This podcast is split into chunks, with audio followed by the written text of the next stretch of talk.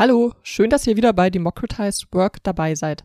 Wir sprechen heute in der 21. Episode über Arbeitsmigration, Gewerkschaften und Demokratie. Diese Episode ist wieder in deutscher Sprache und besteht aus zwei Teilen. Ihr hört jetzt den ersten Teil. Wer bestimmt, wie du arbeitest? Wer bestimmt, was wir produzieren? Democratize Work, der Podcast zum Thema Demokratie und Arbeit. Ich bin Johanna Lauber. Und mein Name ist Felix Nickel. Einmal im Monat sprechen wir mit Gästen aus Wissenschaft und Praxis über ihre Erfahrungen und Erkenntnisse zur Demokratie in einer sich wandelnden Arbeitswelt. Heute zum Thema migrantische Beschäftigung in Deutschland und Gewerkschaften.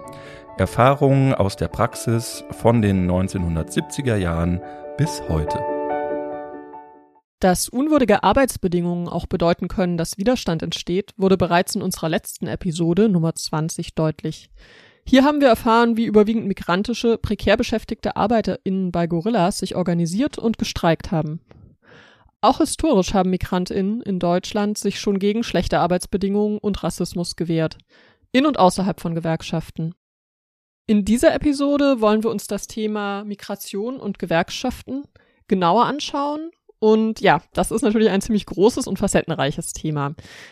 Da gibt es zum einen die Ebene des Betriebs und der betrieblichen Mitbestimmung, zweitens die innergewerkschaftliche Demokratie, aber drittens auch noch die sozusagen gesamtgesellschaftliche Ebene mit der Frage nach Wahlrecht von Menschen ohne deutschen Pass über den Arbeitsplatz hinaus. Wir wollen heute unter anderem herausfinden, welche unterschiedlichen Ansätze und Angebote zur Unterstützung migrantischer Beschäftigter gab und gibt es bei Gewerkschaften und gewerkschaftsnahen Organisationen? Wie haben Migrantinnen die Gewerkschaften verändert? Und welche Rolle spielt grenzüberschreitende Kooperation zwischen Gewerkschaften? Dafür werfen wir einen Blick zurück auf die 70er und 80er Jahre in der BRD, also nachdem durch die Anwerbeabkommen mit Ländern wie Italien, Griechenland und der Türkei sogenannte GastarbeiterInnen nach Deutschland gekommen waren.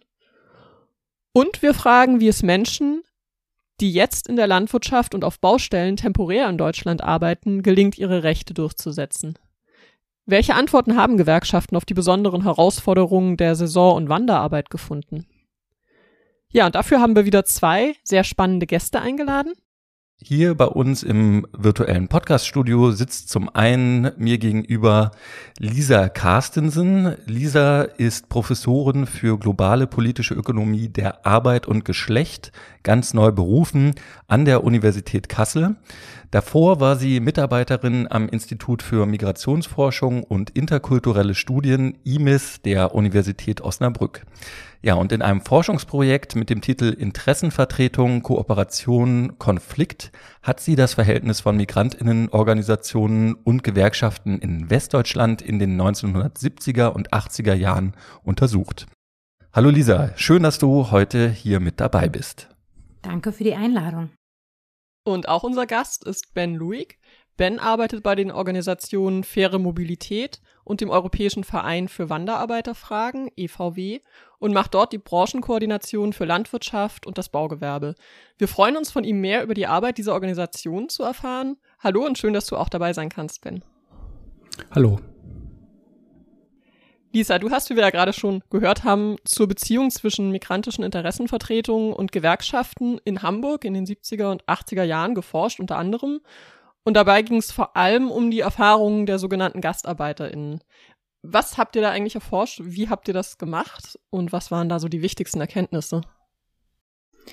Also, das ähm, Projekt, äh, das Forschungsprojekt, das habe ich zusammen mit Lisa Redner, äh, Sabine Hess und Helen Schwenken durchgeführt. Wir wurden gefördert von der Hans-Böckler-Stiftung und haben uns über zwei Jahre lang äh, Archive angesehen, Archivmaterialien und vor allem haben wir Interviews mit ehemals und auch teilweise heute noch aktiven in Gewerkschaft und migrantischen Organisationen geführt und dabei auch gemeinsame Workshops gemacht und gemeinsam die Ergebnisse interpretiert.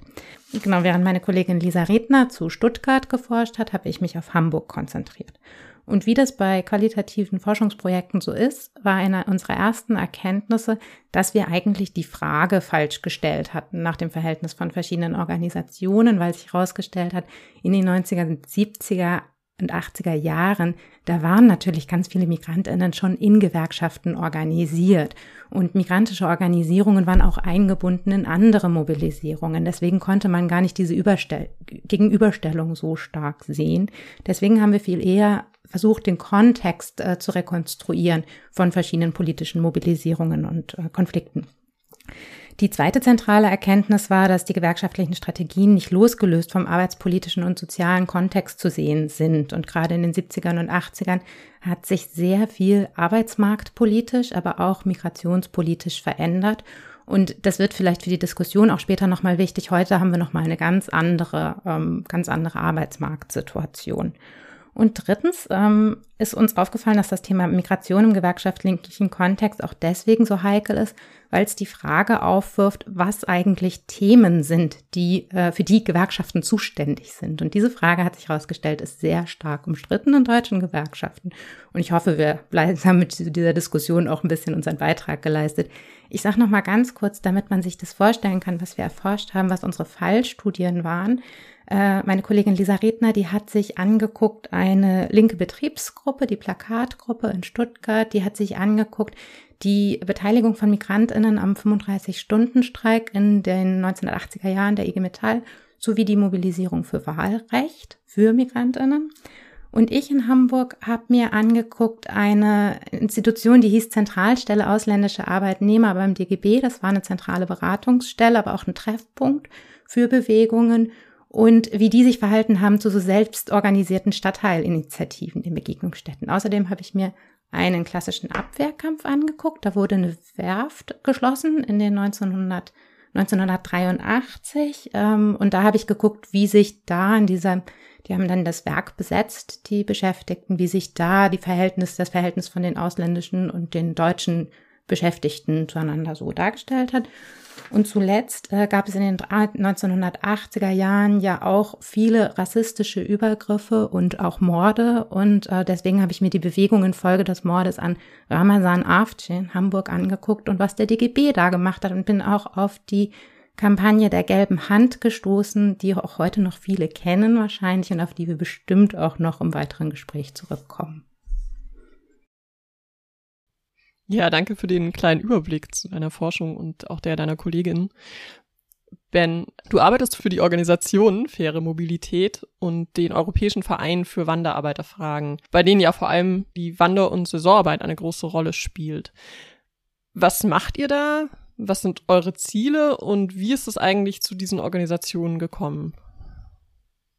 Also beide Organisationen sind ähm, gewerkschaftsnahe Beratungsorganisationen. Das heißt, wir sind wurden gegründet, also Faire Mobilität vom DGB, ähm, zuvor schon EVW, vorher von der Gewerkschaft IGBAU, ähm, mit der Idee eben, dass Beschäftigte aus osteuropäischen Ländern erstmal eine grundlegende Beratung zu ihren Rechten hier in Deutschland bekommen, in ihrer Sprache, die für sie einfach zugänglich ist.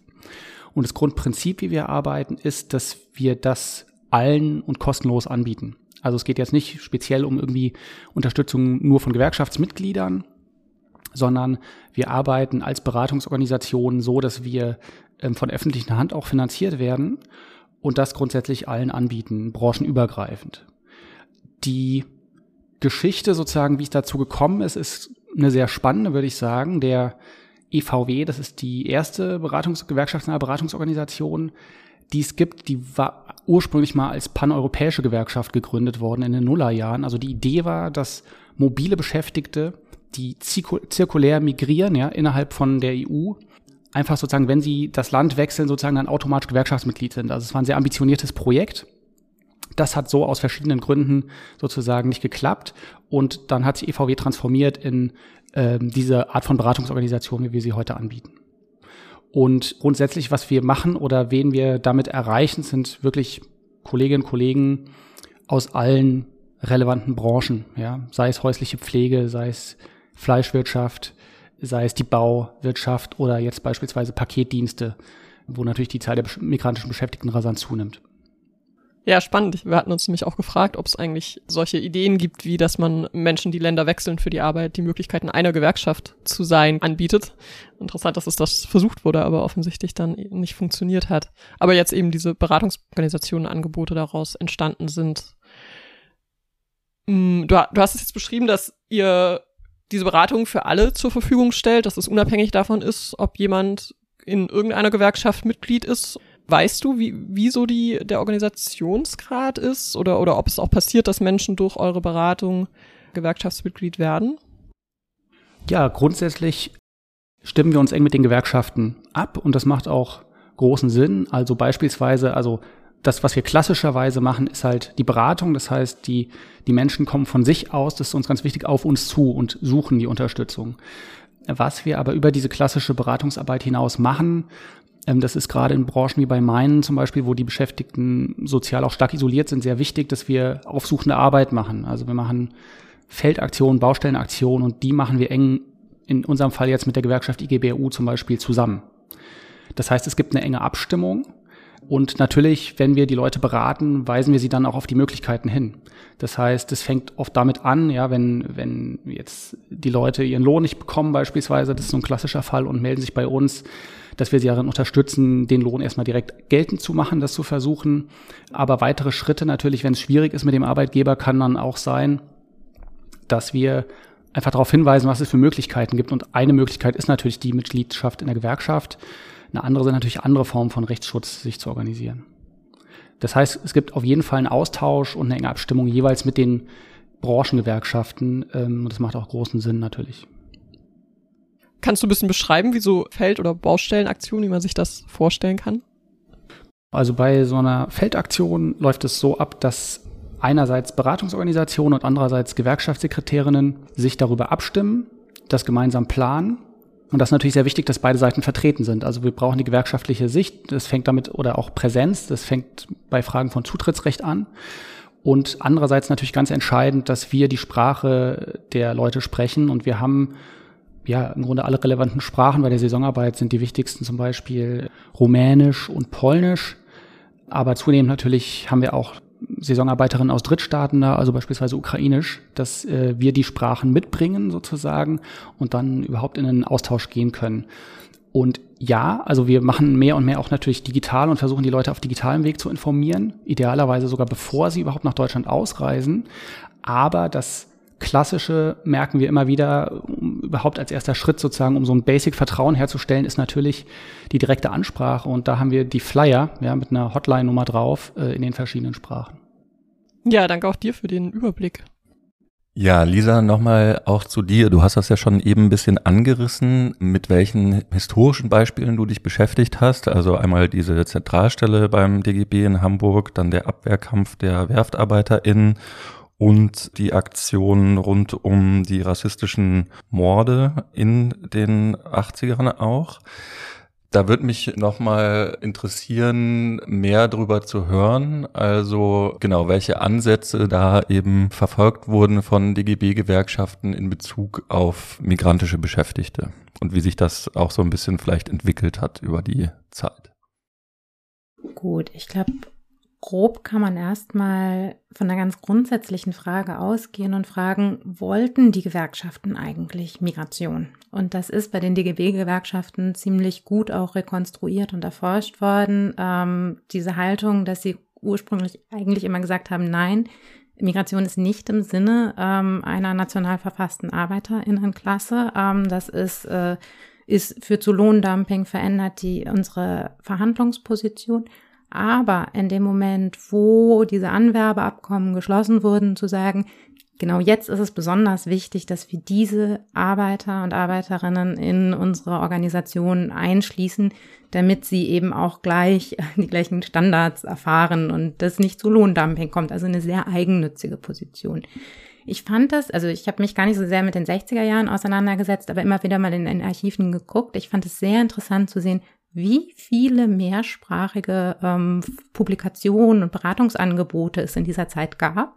Also einfach auch eine große Notwendigkeit. Und in Hamburg, in dieser Zentralstelle, von der ich erzählt habe, hat das tatsächlich auch dazu geführt, dass das DGB-Haus einer der wichtigsten Anlaufpunkte für Menschen, die nach, nach Deutschland, nach Hamburg kamen, wurde und die mit all ihren Problemen auch erstmal dorthin gekommen sind. Das hat sich im Laufe der Zeit einfach dadurch verändert, dass andere Akteure auch in diese Beratungswelt eingetreten sind ähm, und sich das ja dann im Laufe der 80er, 90er Jahre auch stark professionalisiert hat, dieses Feld der Migrationsberatung. Ähm, und das wurde dann gerade in meiner Fallstudie in Hamburg sehr interessant, als es dann eben auch um öffentliche Förderung ging und plötzlich eben auch selbstorganisierte Stadtteilinitiativen andere Angebote hatten, die sich nicht mehr direkt auf den Arbeitsplatz bezogen. Ich glaube, das ist eine wichtige Frage. Ähm, was ist mit all diesen Themen und Problemen, die Menschen haben, die nicht äh, durch einen Tarifvertrag zu lösen sind, ähm, sondern die sich auf die Wohnsituation, die Situation der Kinder, ähm, den Familiennachzug, das war ein großes Thema in der Zeit, ähm, dann die Auseinandersetzung mit Rückkehrprämien und so weiter ähm, bezogen. Und das hat in Hamburg dazu geführt, dass dann eigentlich lange Zeit der DGB auch gegenüber der Stadt die Interessen der, ähm, der Migrantinnen vertreten hat, aber eben weitere Akteure dazukommen. Man muss auch sagen, daran habe ich mich sehr stark abgearbeitet. Aus DGB-Perspektive war Migration halt eben immer auch ein bisschen, so wie für die Stadtregierung auch, ein zu verwaltendes Problem. Also irgendwie die Frage, was muss man machen, damit es diesen Menschen nicht so schlecht geht, aber, aber eben eins, eins aus einer, aus einer Steuerungsperspektive. Ähm, das ist, glaube ich, in Hamburg auch ganz besonders typisch ähm, für das Verhältnis zwischen Stadt und Gewerkschaften. Und äh, selbstorganisierte Bewegungen haben dem natürlich eine andere Perspektive entgegengesetzt, nämlich eine, als wir sind hier als Menschen mit unseren Forderungen und Migration ist auch was Gutes, ähm, was, was auch kulturell was verändert, etc. Und ich glaube, das ist so eines, also so eine Verwaltungsperspektive versus eine selbstorganisierte Perspektive, was ganz Wesentliches, was ich gesehen habe.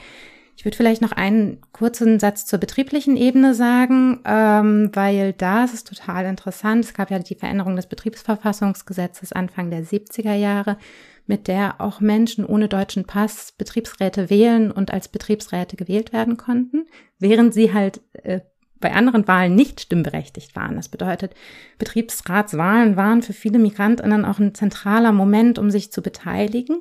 Und sowohl Gewerkschaften als auch Arbeitgeber haben sehr schnell gemerkt, dass es auch sinnvoll ist, wenn Migrantinnen in Betriebsräten sind, weil sie eben auch Übersetzungsarbeit und also nicht nur sprachliche, sondern auch ähm, Kontextübersetzungsarbeit leisten. Deswegen haben wir ganz viel Auseinandersetzung mit, ähm, mit Migration und Betriebsräten gefunden eigentlich. Deswegen finde ich das auch spannend, dass das Thema jetzt immer ganz anders wiederkommt in der Auseinandersetzung um die Plattformarbeit. Soweit vielleicht. Ja, äh, ja, das ist auf jeden Fall schon mal äh, sehr interessant zu sehen, wie sich das ähm, ja von einem zu verwaltenden Problem dann auch nochmal quasi äh, weiterentwickelt hat. Jetzt hattest du äh, ja deine quasi drei Hauptfälle schon mal angesprochen in der Einleitung. Was uns natürlich interessiert, wir sprechen immer viel über Probleme auch in diesem Podcast, aber natürlich interessieren uns die erfolgreichen Momente von Organisierung, Arbeiterinnenmacht umso mehr. Da würde mich mal interessieren in Bezug auf den Abwehrkampf von den Werftarbeiterinnen, die du äh, beschrieben hast in Hamburg und auch die Aktionen rund um die rassistischen Morde, rassistischen Ereignisse in den 80er Jahren. Genau, insgesamt war das, glaube ich, äh, ein wichtiges Moment am Ende unserer Forschung, dass wir festgestellt haben, eigentlich alle diese Bewegungen, die wir uns angesehen haben, haben ihre Forderungen nicht erfüllt. Ähm, das liegt, glaube ich, nicht an der Schwäche der Bewegungen, sondern an der historisch-politischen Situation. Äh, beispielsweise diese Werft, die ähm, besetzt worden war durch die Beschäftigten, die ist dann abgewickelt worden. Die gibt's heute so nicht mehr. Wurden aber kleine Zugeständnisse äh, zum Beispiel irgendwie Umschulungsprogramme oder sowas dadurch erreicht. Gab und gibt bis heute kein allgemeines Wahlrecht für Menschen, die nicht in, äh, die keine deutsche Staatsbürgerschaft haben. Es hat sich aber viel von den Debatten, zumindest in Hamburg, in die Debatte um die Einbürgerung weitergeführt. Also so kann man halt tatsächlich nicht sagen, dass es wahnsinnig viele Erfolgsbeispiele gibt. Aber die Frage ist natürlich, auf welcher Ebene man Erfolg misst, weil es schon deutlich ist, dass alle die Bewegungen, die wir uns angesehen haben, halt die Gesellschaft, in der wir leben, sehr stark geprägt haben. Und auch die Denkmuster, die dahinter stecken. Und ich fand eben gerade diesen, diesen Arbeitskampf um die ähm, in der Werft sehr interessant, weil es anfangs offen war. Wird es jetzt, also war genau gleichzeitig mit der Rückkehrförderung, dieser zunehmend verbreiteten Idee, so die Menschen könnten ja jetzt auch wieder weggehen und eben anstehende Kündigungen und es hätte halt so gehen können und es wurde auch angedeutet von Funktionären vorher, dass man diskutieren könne, ob vielleicht die ausländischen Beschäftigten eher gehen sollen als die Deutschen und es hat die Belegschaft gemeinsam entschieden, dem ein anderes Narrativ entgegenzusetzen, zu sagen, wir kämpfen das gemeinsam und wir gehören zusammen. Und das ist natürlich, also ist natürlich was, was die Gesellschaft in, in Hamburg sehr stark geprägt und verändert hat. Insofern kann man das auf jeden Fall sagen, man sieht da drin Erfolge, man hat eine Sichtbarkeit von migrantischen Bewegungen. Und worüber ich jetzt noch gar nicht gesprochen habe, ist in dieser ganzen Zeit ist uns auch aufgefallen, wie sehr eben Migrantinnen, teilweise Einzelpersonen, aber eben auch Bewegungen die Gewerkschaften von innen heraus verändert haben. Also reingegangen sind als Mitglieder. Die haben dann Personengruppen und Ausschüsse gegründet. Die haben sich aktiv in der Gewerkschaft beteiligt. Äh, und das finde ich ist eine Frage, die man auch für heute nochmal mitnehmen kann. Also die Frage umzudrehen, nicht nur, was können Gewerkschaften für Migrantinnen tun, sondern auch sind bereit, Gewerkschaften bereit, sich verändern zu lassen durch Migration, durch konkrete Menschen, die da reingehen und neue Themen aufbringen. Das ist, glaube ich, was, was wir sehr stark gesehen haben in dem Zeitraum. Ja, da vielleicht mal eine spontane Anschlussfrage direkt an dich, Ben. Ja, wie arbeitet ihr quasi in diesem Feld auf, also ihr seid also beratend tätig, aber inwiefern spielen auch natürlich diese, diese Strukturfragen zum Beispiel der Einbindung von MigrantInnen in äh, Gewerkschaften vielleicht auch eine Rolle? Also zunächst, glaube ich, muss man sehen, die Branchen, die bei uns die wichtigen Branchen sind, zu denen wir viel beraten, sind erstmal ähm, Bereiche, wo die Verhältnisse sehr, sehr prekär sind für die Beschäftigten. Das heißt, ähm, da kann es Erfolge natürlich geben, gerade wenn natürlich die Beschäftigten, die nach Deutschland kommen, sich ihrer Rechte bewusst sind und die auch einfordern. Aber da geht es dann erstmal wirklich um die Durchsetzung dieser Rechte statt jetzt um, um weitere sozusagen demokratische Ideen. Also nehmen wir das Thema Saisonarbeit, ja, einer der prekärsten Bereiche überhaupt. Da haben wir zum Beispiel dann, glaube ich, Fälle, wo wir erfolgreich unterstützen können, wenn die Leute ja sozusagen nicht nur unser Beratungsangebot in Anspruch nehmen, sondern nach Unterstützung aktiv suchen und sich selber organisieren. Also ein Beispiel aus letztem Jahr zum Beispiel sind georgische Saisonbeschäftigte, die also aus dem Drittstaat kommen, also eigentlich noch eine prekärere Situation haben als die Leute, die aus dem EU-Ausland kommen. Die waren, eine Gruppe von denen waren auf dem Betrieb in Baden-Württemberg und wurden da massiv ausgebeutet. Es waren nicht nur desaströse Unterkunftsbedingungen, sondern es war auch so, dass es Fälle von Annahmeverzug gab. Das heißt, die waren da, die Ernte war geringer als gedacht und ähm, der Arbeitgeber hat sich komplett geweigert, ihnen die Löhne auszuzahlen. Also die sind, wurden sozusagen nach sechs Wochen waren sie bei 300 Euro, die er ihnen bezahlen wollte und das war's. Ähm, und in diesem Fall zum Beispiel haben die relativ früh, als sie die Verhältnisse vor Ort gesehen haben, sofort ihren Gewerkschaftsverband in Georgien eingeschaltet, haben sofort die Vernetzung mit der IGBAU gesucht. Es gab ähm, zudem auch eine enge Zusammenarbeit mit einer unserer Beraterinnen oder aus unserem breiteren Netzwerk, jetzt nicht von meiner Organisation in der Region. Und das wurde dokumentiert, es wurde in sozialen Medien in Georgien sichtbar, es wurde in den deutschen Medien sichtbar. Und in diesem Jahr haben sie vor Gericht quasi gemeinsam mit IG Bau, ja, sie sind IG Bau beigetreten, sozusagen über so ein Modell der Jahresmitgliedschaft, haben vor Gericht in Deutschland Recht bekommen, dass ihnen sämtliche Löhne sozusagen zustehen. Das ist so ein Beispiel. Also das sind die Erfolge, die wir haben. Erstmal. Und es kann natürlich auch die Dynamik geben, dass Veränderungen, die in Deutschland passieren, sozusagen dann die Leute motivieren, sich zu organisieren. Das sehen wir sehr stark die letzten zwei, drei Jahre in der, in der Fleischindustrie beispielsweise, ja, wo über das, die Einführung des Arbeitsschutzkontrollgesetzes und die Arbeit der Gewerkschaft auch aber von, von uns zu diesem Thema mehr und mehr dazu geführt hat, dass die Beschäftigten sehen, okay, hier kann es Veränderungen geben, hier kann es reale Verbesserungen für uns geben und dadurch wirklich von alleine das entstand oder ähm, ja, also dass, dass die in vierstelliger Zahl der Gewerkschaften beigetreten sind und natürlich dann anschließend auch bei Streikbewegungen aktiv das vorangetrieben haben. Ja, das finde ich sehr interessant, auch quasi diese Art und Weise, wie auch über eine gute Öffentlichkeitsarbeit quasi so eine so eine Art äh, Boomerang entstehen kann, ne? dass quasi dann die Informationen direkt in dem in dem Land, wo die Leute herkommen, verbreitet werden und so dann vielleicht auch noch mal ein bisschen Druck aufgebaut werden kann. Was ich auch ganz interessant fand, was du eben so ganz kurz schon mal angeschnitten hast, war ja, dass du gesagt hast, naja, die Leute, denen ihre Rechte bewusst sind, denen geht es erstmal darum, dass sie die halt auch dann hier in Deutschland einfordern können. Eine Frage, die wir uns sowohl jetzt historisch äh, auch gestellt haben, aber auch natürlich, wie das heutzutage ausschaut, ist also die Frage, welche Rolle spielt es eigentlich, dass KollegInnen, migrantische KollegInnen sozusagen schon vorpolitisiert aus dem Heimatland hierher kommen. Genau, ich kann ähm, dazu ja auf jeden Fall schon mal sagen, dass ich das auf diesem Feld extrem schwierig finde, allgemeine Aussagen zu treffen. Es gibt immer wieder so das Bild, es gäbe so eine Herkunftsnation, die besonders kämpferisch oder besonders in der und der Tradition stünde. Und ähm, das merkt man relativ schnell, dass das gar nicht stimmen kann, weil Menschen eben auch aus sehr, auch im Rahmen dieser Gastarbeitsmigration aus sehr unterschiedlichen Positionierungen raus migriert sind. Also man darf nicht vergessen, dass Gastarbeit auch ein Fluchtweg oder ein Weg ins Exil zu gehen für Intellektuelle immer gewesen ist. Äh, das heißt, es finden sich halt einfach auch ganz viele auch sehr illustre Persönlichkeiten, die ihre, ihren Aufenthalt sehr politisch verstanden haben auch. Und dann kommt dazu natürlich auch, dass innerhalb der Herkunftsländer es ja auch meistens sehr viele verschiedene politische Traditionen gibt, so wie äh, hier ja auch, und die alle aufeinandertreffen. Und es gibt eine unglaublich spannende Gemengelage. Also in Hamburg Anfang der 80er Jahre ähm, kamen gerade aus der Türkei Leute, Leute aus sehr unterschiedlichen politischen Traditionen, viele ohne politische Erfahrung, andere eben exilierte AktivistInnen zusammen. Es ist politisch sehr ausdifferenzierte linke Bewegungen, ähm, die auf eine deutsche ausdifferenzierte linke Bewegung getroffen sind, plus andere Herkunftsländer. Also es ist, glaube ich, viel eher die Frage, ähm, nicht so sehr, also es lässt sich nichts daraus ableiten, würde ich sagen. Gleichzeitig fand ich auch interessant die Auseinandersetzung eben mit Menschen, die erst ähm, in der Migration anfangen, sich mit ihren Arbeitsbedingungen auseinanderzusetzen und der sogenannten zweiten Generation, die dann eben keine exilpolitischen Forderungen, sondern Forderungen nach sozialen Rechten vor Ort gestellt hat.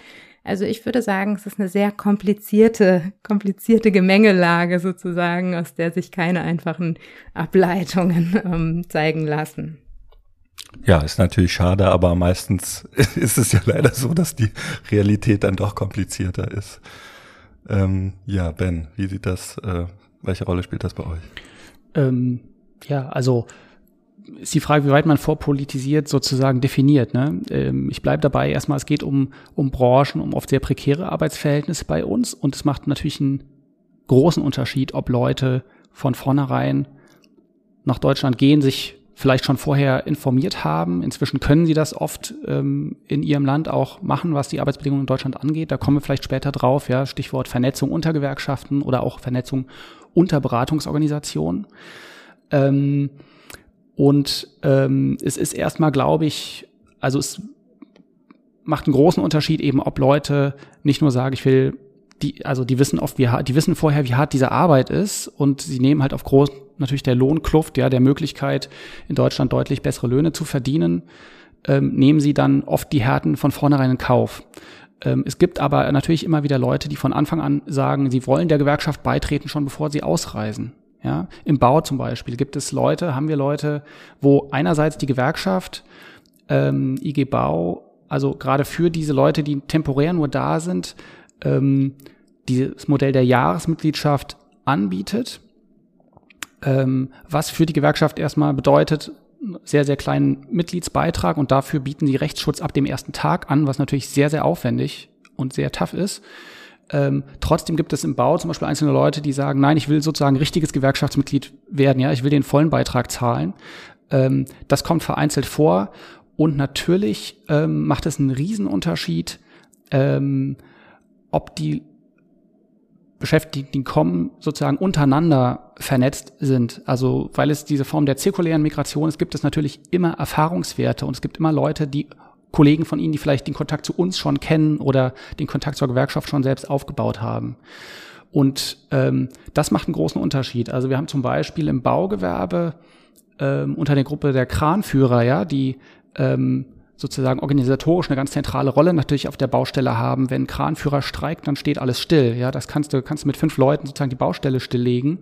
Die haben eine ganz wichtige Rolle.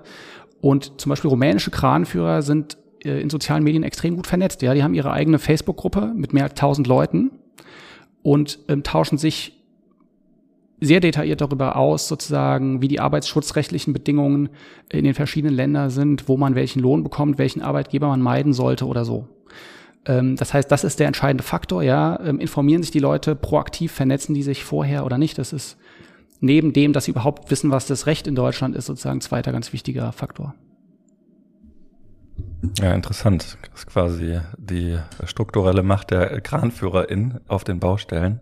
Du hast es eben schon gesagt, wir wollen drüber sprechen. Das können wir gerne jetzt tun. Und zwar äh, ja die Frage der Vernetzung zwischen Gewerkschaften hier in Deutschland, zwischen DGB und halt Gewerkschaften in den Heimatländern. Was passiert da denn so?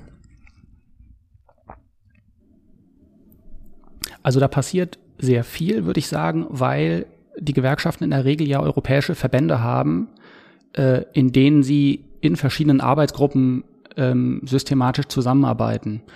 Und natürlich für das Thema mobile Beschäftigung in der EU sind natürlich ist die europäische Politikebene eine ganz zentrale. Ja, wir haben äh, eine Reihe von Richtlinien, zum Beispiel in der Saisonarbeit, die versuchen auf europäischer Ebene Mindeststandards einzuziehen und die wurden häufig auch ähm, miterkämpft sozusagen von den Gewerkschaften, die dann auf europäischer Ebene zusammenarbeiten.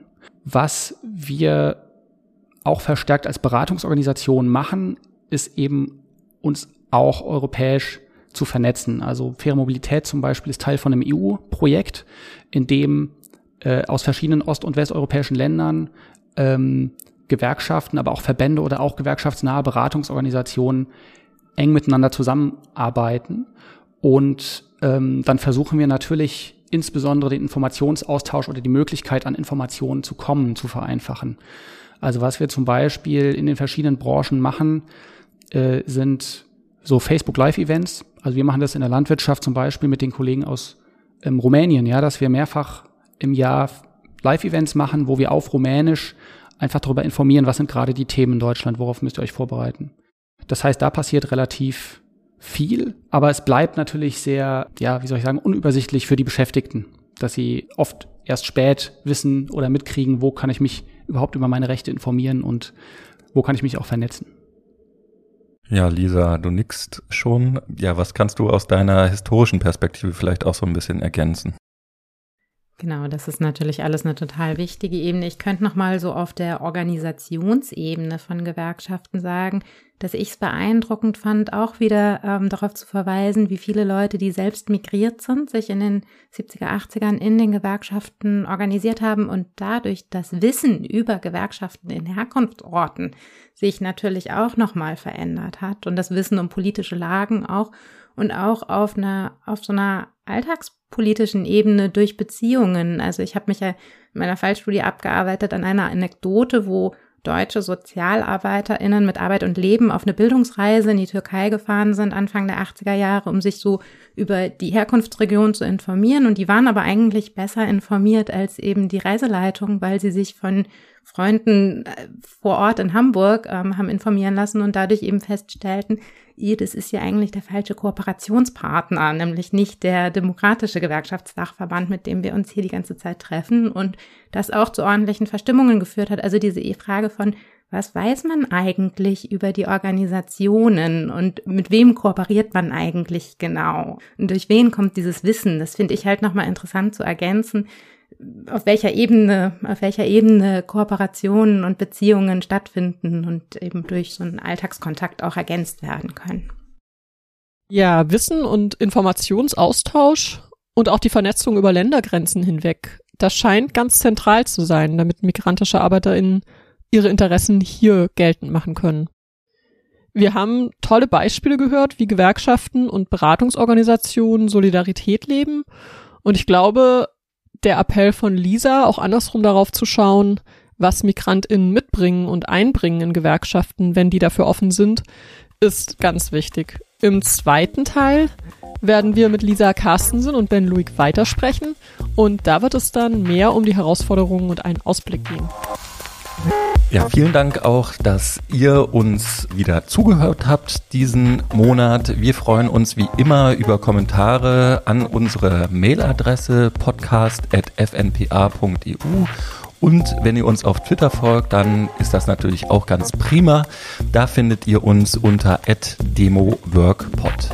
Ja, wir hoffen, ihr seid beim zweiten Teil dieser Episode wieder dabei. Der erscheint am nächsten Freitag und wünschen euch bis dahin alles Gute.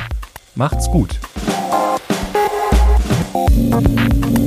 Der Podcast Democratize Work ist ein Projekt des Forum Neue Politik der Arbeit und der Kooperationsstelle Wissenschaft und Arbeitswelt der TU Berlin.